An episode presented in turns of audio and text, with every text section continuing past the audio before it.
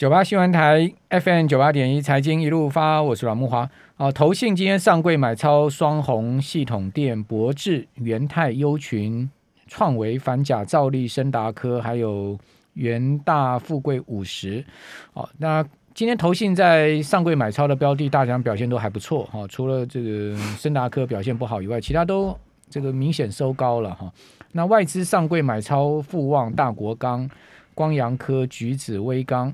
呃，这个位数、广明、呃创创维，还有龙钢，还有建仓啊，那外资买超上柜的相关个股呢，也都大体上都是收高的，而且表现也都相当不错了哈。所以今天法人有加持的上市柜股票，整体而言呢，都有出现比较好的这个股价的表现哈。但是卖超的呢，相对就比较疲弱一点了哈。啊，尤其是联电啊，这档股票被外资卖的实在是。呃，投信卖了实在是这个股价抬不起头来。那至于联电真的有这么差吗？哦，这个我们今天呃开年第一天，我们请到了熟知半导体产业的《投资家日报》孙庆龙总监，在我们节目现场。庆勇你好，呃，木华哥好，各位听众大家好。好，那联电法说会好透露出来说，二零二三年二八奈米成熟制程非常有可能会供过于求，而导致了股价连续性的大跌哦。呃，联电真的有这么差吗？嗯，我记得我在一年前的时候，其实我针对晶圆代工产业做了一个分析嘛。然后当时我有个结论，我记得我好像也有在慕驊哥的节目中来分享我当时的观点。一年前的观点，一年后我还是维持相同的一个支持的论点，那就是台积电会在二零二三年一统天下，联电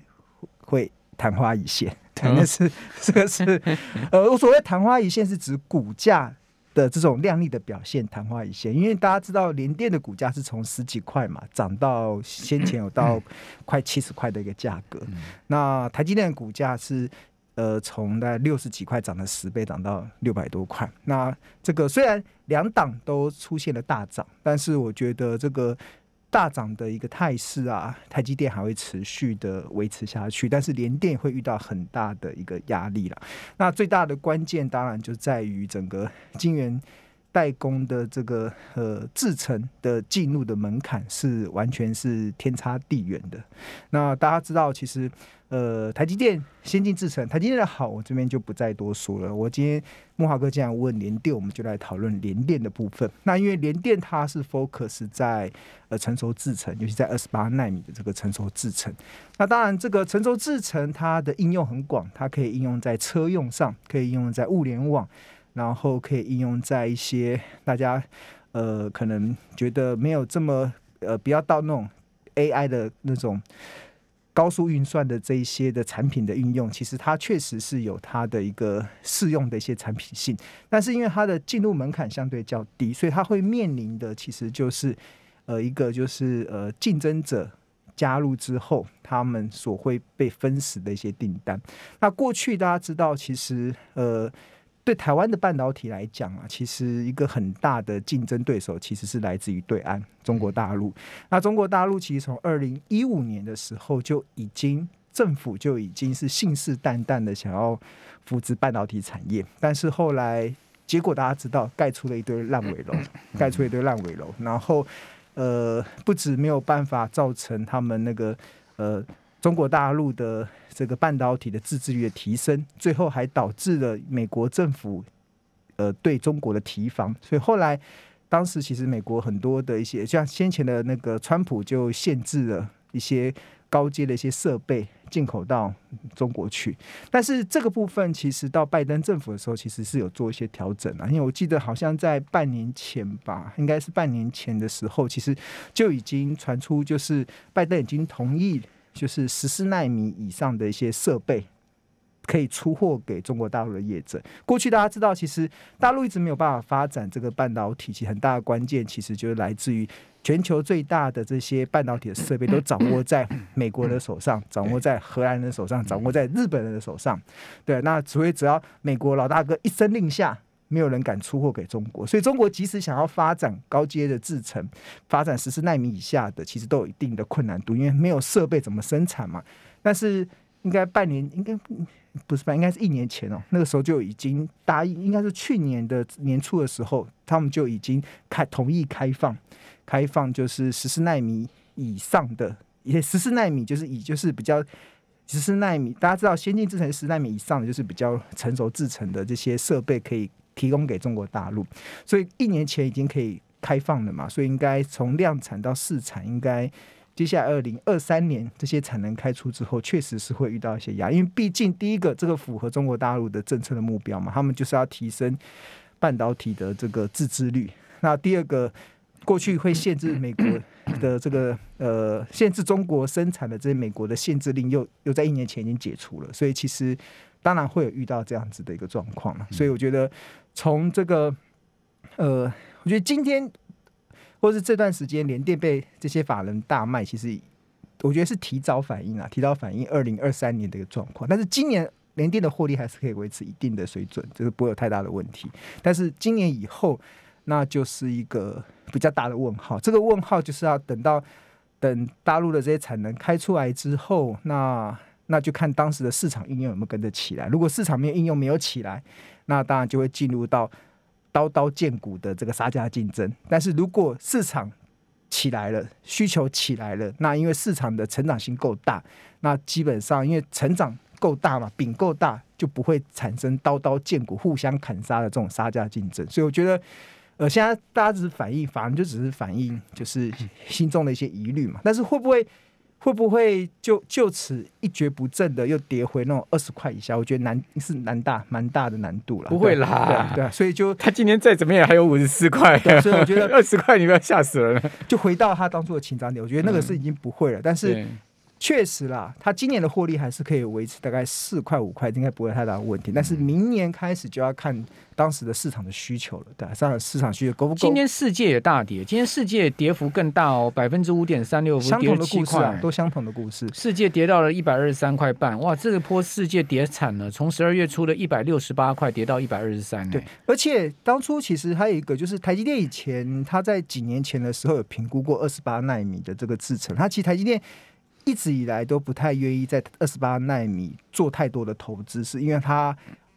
认为会供过于求。对，在几年前就已经认为会供过于求了。那当然，因为后来因为中国大陆盖出了太多烂尾楼嘛，所以就变成这个供过于求的状况没有发生，所以就造成了台湾的这些成都制成的这些晶圆代工厂的业绩就扶摇直上嘛。那当然，大陆呃，我觉得他。不会放弃这条路了，不会放弃这个晶，就是半导体自制率提升的这条路。那先进制程绝对拼不过台积电，绝对看不到台积电的车尾灯。但是成熟制程这一块确实是有机会，我觉得是有机会可以去拼搏的。我我不我不能说谁谁谁胜谁负，因为大陆几年前有曾经试图进入进入过，但是没有成功。那现在二零二三又会是另外一次机会。那这个这个、这个再切入，大家台场就会严阵以待。好，那今天这个行情开红盘涨两百多点，你满意吗？你觉得这个行情？我觉得很漂亮，真的非常漂亮。嗯、就是我过去一直讲说，台股其实这一波的多头是走得很扎实，是因为台股你把它想成是一架翱翔在万七万八高空的一架飞机，那我们这一架飞机有三颗运转非常好的引擎，那。其，其实这三个运转非常好的引擎，包含了像半导体，包含了金融股，包含了传产股。那呃，过去有一段时间，我们很明显的看到，其实这三颗引擎中，即使有一颗引擎稍微呃转速有点拉惨，但是另外两颗引擎它也会撑起整个台股的这个这架飞机的这个多头的一个气势啦。那今天盘势就很明显，今天就明显是电半导体是弱的，像即使连台积电。今天的表现都呃没有这么好，它都没有没有出现开红盘的气势嘛，更不用说刚才所提到的这些二线的这些晶圆厂。但是半导体拉惨，取而代之的是金融股。还有传产股，所以金融股今天的表现就非常的抢眼。我们看到了，不管是国泰金啊，第几乎所有的金融股都是红彤彤的一片。所以像国泰金今天是上涨了三点七个百分点嘛，收在六十五。然后还有包含的中信金、兆丰金，基本上玉山金，其实这些表现都元大金，诶，元大金没有，就是基本上表现都还蛮不错的。那金融股它就会占台股的权重蛮大的，所以它就。维系住。那另外一部分就是船产嘛，船产这一块包含了钢铁族群，今天的表现都是强强棍。那不管中钢，然后大成钢、中中红、燕辉，其实表现都算是都出现了大概三到七个百分点的涨幅。那更不用说航运股，更出现了这种呃，应该说跌升后的这种报复性的反弹，对。所以我觉得这个盘面的结构，我个人是认为是蛮不错的。这个多头的维系其实是蛮好的，对。那在这样的情况之下，其实呃的对于今年的行情啊，我觉得呃。当然，如果是像呃航运股嘛，航运股的筹码比较混乱，很多人投资航运股是有点骑虎难下，对啊，就是我先前买在可能比较高的价位的人都在等解套，所以它上涨的这个动力会比较弱一点。今天三大航商都涨停板哦，对啊，它就跌升后的反弹嘛。那那所以你觉得还是一个反弹而已，并不是一个回升行情。呃，回升行情，所谓的回升是。要看你对回升的定义啊，回到两百块，我觉得是比较不容易。长隆跟阳明，但是它如果落在大概一百三到一百六这个区间是合理的价位。如果以它今年目前我们所看到的法人的预估值，大概都至少有四十块左右的 EPS，然后呃，我的本益比大概就给个三倍四倍差不多了，但二三四来决定它的便宜、合理、昂贵的价格。对，好可怜哦，本一比才给二三四倍，这个就是因为它。呃，航运股会有这样子的预估，是因为他们的新船，像大家知道，就是这一波的航运会涨，其实来自于供不应求嘛。然后当然，厂那些航航商它会扩大它的船只。那目前我们看到比较大的船只新船会到位的时间，大概是二零二三年，而且是年底哦，年底。所以呃，今年的获利应该还是维持不错啦，但是明年以后就。就会有些问号，就像是联电嘛，我就是今年获利还不错，但是二零二三年就就要要持续的追踪。我们这边休息一下，等下回到节目现场。九八新闻台 FM 九八点一财经一路发，我是阮木华。我们今天同步直播，我们访问的是《头家日报》孙庆龙总监。那庆龙，你觉得今年？传产股优还是电子股优呢？因为今天大体上表现比较好，类股啊，这个族群都是传产诶，金融传产表现的比较好诶。嗯，我觉得今天的盘面就反映了接下来三月份市场对。资本市场的一个预期啦，就是联准会升息嘛，而且是势在必行，甚至有人预期他可能今年会升息个七次的，哇，吓死人了！七次应该不至于，那个有一些报告五次，大概最多了，五次也吓死人了。呃，那在这样的情况之下，就会有一些升息的受惠股。升息的受惠股有包含，之前我在木华哥节目中分享过，有两个，一个就是金融股，金融股其实就是升息的受惠股，然后那但是金融股必须得是以银行为主体的金融股，它才会是真正的升息的受惠股，是因为大家知道。银行的获利是来自于存放款的利差。假设我存款户我付他一趴的利息，然后把存款户收的钱放款给需要用的用钱的人，然后收他两趴的利息，两趴减一趴就有一趴的利差嘛。当联总会升息，我相信央行也会跟进，我们台湾的央行也会跟进。跟跟进升息的时候，那银行的做法就是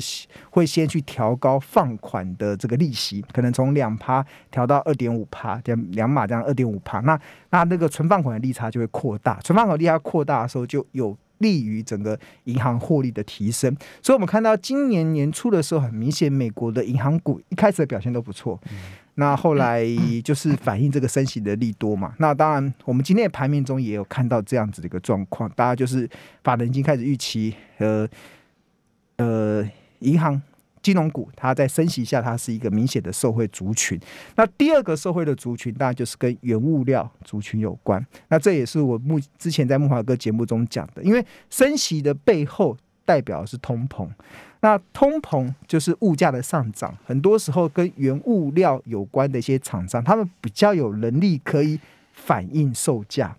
就是大家这最明显嘛，就是你以前所有的东西涨价非买不可的，就是民以食为天，就是跟吃的有关的。你涨价你还是得买，有些刚性需求的东西，你涨价你还你还是得用，这是没得选择的。那很多原物料都是属于刚性的需求，所以当升息的背后所代表的通膨的一些环境，这些确实是有利于这些原物料的原物料股的这些厂商他们的涨价的题材。那他们能够涨价，那那就有激就有办法激励他们的营收跟获利的提升。那营收跟获利能够提升，那股价的表现就不会太太太太寂寞嘛。所以我觉得今天的盘面其实也是反映这样的内容。所以我们今天看到不止钢铁股不错，像塑化股台塑四宝也不错，甚至像那个呃造纸类，还有什么玻璃纤维的，好像都还都都出现不错的这些表现。其实这都是反映了，我觉得今天第一天的开盘其实就是反映了三月份大家预期的。这样子的一个升息题材下的哪一些族群受惠？那当然，电子股其实它，呃，电子股的杂音会比较多啦，是因为有一些本益比比较高的，它一定会进行本益比的修正，所以这个这个部分一定是。例如呢，哪一些你觉得本益比相对偏高？本益比偏高的，我看一下电子族群的话，呃，我看可不可以先讲低？我看一下。偏高的，我我记得像细细粒 KY 嘛，细粒 KY 六四一五的是我们现在是股王嘛，应该还是股王，对，它是本益比是六十二倍嘛。然后如果我们就零零五零的成分股中，看起来就是细粒 KY，对，它的本益比，然后联发科本益比只有十七倍，所以还蛮合理的。红海只有十倍嘛。然后所以都算蛮合理的，台达电是二十四点九，也算蛮合理的。那我看看还有其他的，广达是十点八倍，也蛮合理的。另外像呃，比如说研华三十八倍的本益比，那就高了，哦，这个高了，对。然后和硕是十点五倍，这也蛮合理的。然后还有像南电三十六倍，八零四六南电。哎，讲到南电，我就想到那个。去年涨很凶的是那个 A B F 载板嘛，南电、星星跟锦硕嘛。那我最近在整理的时候发现，像星星这好像最近他们都有出现那个月 K D 在高档死亡交叉。所以你觉得 A B F 版游戏玩完了？呃，因为北比偏高了，已经偏高，然后加上看，我记得星星应该是有出，星星今天收两百零三呢，它应该是。呃，月 K D 有出现死亡，因为我我月底的时候都会整理那个黄金交叉跟死亡，因为死亡交叉它向下，已经向下了嘛，就是很多的肋骨角度不陡了，哦，角度不陡，但是它是从。十四块涨到两百四十七，然后现在出现死亡交叉的，然后本益比又偏高的，这个我就这个可能就要稍微留意，因为这是这过去这一两年涨幅很凶的族群嘛，所以 A B F 窄板可能就要稍微再留意一下，这个本益比的修正应该也会也会出现了，再加上那个月 K D 出现死亡交叉，然后看一下另外。呃，还有哪一些组？南电有了南亚科十二点八倍，所以 A 都还还好。所以就零零五年的成分股中，其实我们可以看到的就是 ABF 的窄板嘛，然后还有这个 IC 设计，像股王的这个系力 KY，这个可能也会本一笔的修正。那刚才木华哥一开场有提到什么创意啊，这些今天的股价都比较弱势一点嘛，其实都是都是当升息情况之下会造成的这个本一笔修正的一些压力。那你觉得？科技股本益比大概介于多少会是比较合理？要看个别的公司啊，就要看到它自己的成长性。所谓的本益比的合理性啊，其实它没有一个统一的标准，这就是要看每家公司的状况，因为每家公司的成长性还有它的进入门槛不一样。就像台积电本一比，其实现在现在的台积电的本一比是大概落在落在二十八倍，大家觉得合理？然后，但是有红海二十八倍就高不可攀，所以那个这是不能去去呃直接去做评评论的，但是就只能单独就他自己去做一个评论。那比如说像呃红海来看呢，红海的本一比大概就落在，比如说红海的本一比，呃，我看红海的本一比落在十倍嘛，它的合理的本一比大概就落在。十二点三九倍是合理的，是合理的，所以它便宜的本益比大概就落在九点九一倍，大概快接近十倍嘛，对啊，所以就是它现在目前就是红海算是台湾的电子股中少数，其实是落在比较便宜的价位哦，所以我觉得今年如果。大家如果有一笔闲钱的话，我觉得红海是一个不错可以去长线布局的。那我个人是设定，如果它掉到一百元以下，其实都算是蛮不错的一个中长线布局。因为第一个它的价位够低嘛，就就本一比的角度来讲，它的本一比价位够低。另外一个，它未来还有一些成长性，而且它的股利配发一直都还不错，至少都有四块钱。所以我觉得一百块以下这个就会去考虑。对啊，那那像台积电的话，就它的本益比就是落在呃合合理的话是刚才有提到是大概是二十八、二十九倍左右，那是便宜的大概会落在二十三倍，所以二十三倍的本益比大概就是要等到台积电，哎，现在已经到了，大概在。有啊，现在在六三五、六三七、六三六三七以下就算是比较便宜的价位了，对、哦、对，所以台积电再跌可以注意了，对对不对？对啊，在跌好，跟跟那个概念呢，跟大家讲一个概念是好好股票越跌越美丽，所以不要害怕好股票跌。台积电跌到六三五没关系啊，跌到六百块更开心的、啊，跌到五百八，哇塞，天上掉下来的礼物的、啊，所以。不用不用害怕好公司往下跌，对啊。但是所谓的好公司，只说未来一遇有成长性哦，就是我们可以很明确的看到它的成长性，而且这成长性是比较不会有杂音的。那有一些像呃像连电，它会会有一些杂音，我觉得这个杂音就要等到市到时候的市场才有办法去验证。那细晶圆呢，是不是本益比也过高呢？细晶圆哦，连连电的环球晶啊，那个合金啊，是不是也相对中美金相对高了？现在、哦、今年股价也都比较明显修正嘛。呃，对，其实其实环球金他们先前的股价有曾经有到过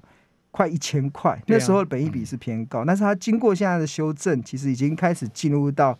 比较便宜的区间了、哦。它的大概我自己的设定呢、啊，大概是二十一点五五倍左右，大概换算成股价大概是六五三左右，就会进入到还蛮不错的一个价位了的，就是。呃，我相信这个环球金它是做这个细晶圆的，那基本上其实未来的这些晶圆代工厂的产能开出来之后，对它的需求只会有增无减，对，所以我觉得这个 这个只要它修正到一个漂亮的价格，我觉得都是中长线蛮不错可以布局的。对，这个这个比较不会比较没有太大的疑虑。像今天很多细晶圆都跌蛮深的嘛，我觉得大家不妨可以利用这一波细晶圆的修正啊，去找一些不错切入的一些点。我觉得这是不错的。那那那个传产的话，你觉得第一季比较看好是哪个？钢铁啊，对啊，对啊，我一直一直从去年一直在讲钢铁。对，我觉得钢铁就是因为钢铁族群是普遍哦，真的是普遍。大家都在便宜价，都在便宜价。那钢钢铁我不用本益比，是用净值比。比如说像大成钢现在也在便宜价，中钢也在便宜价，中红也在便宜价，燕辉也在便宜。我我只以今天的股价，今天早上的股价也是哦，海关也在便宜，星光钢也在便宜，春元也便宜，云强也便宜，然后张源也便宜，然后呃春雨也便宜，然后威智、新新钢、龙钢、运昌、燕兴全部都在便宜价。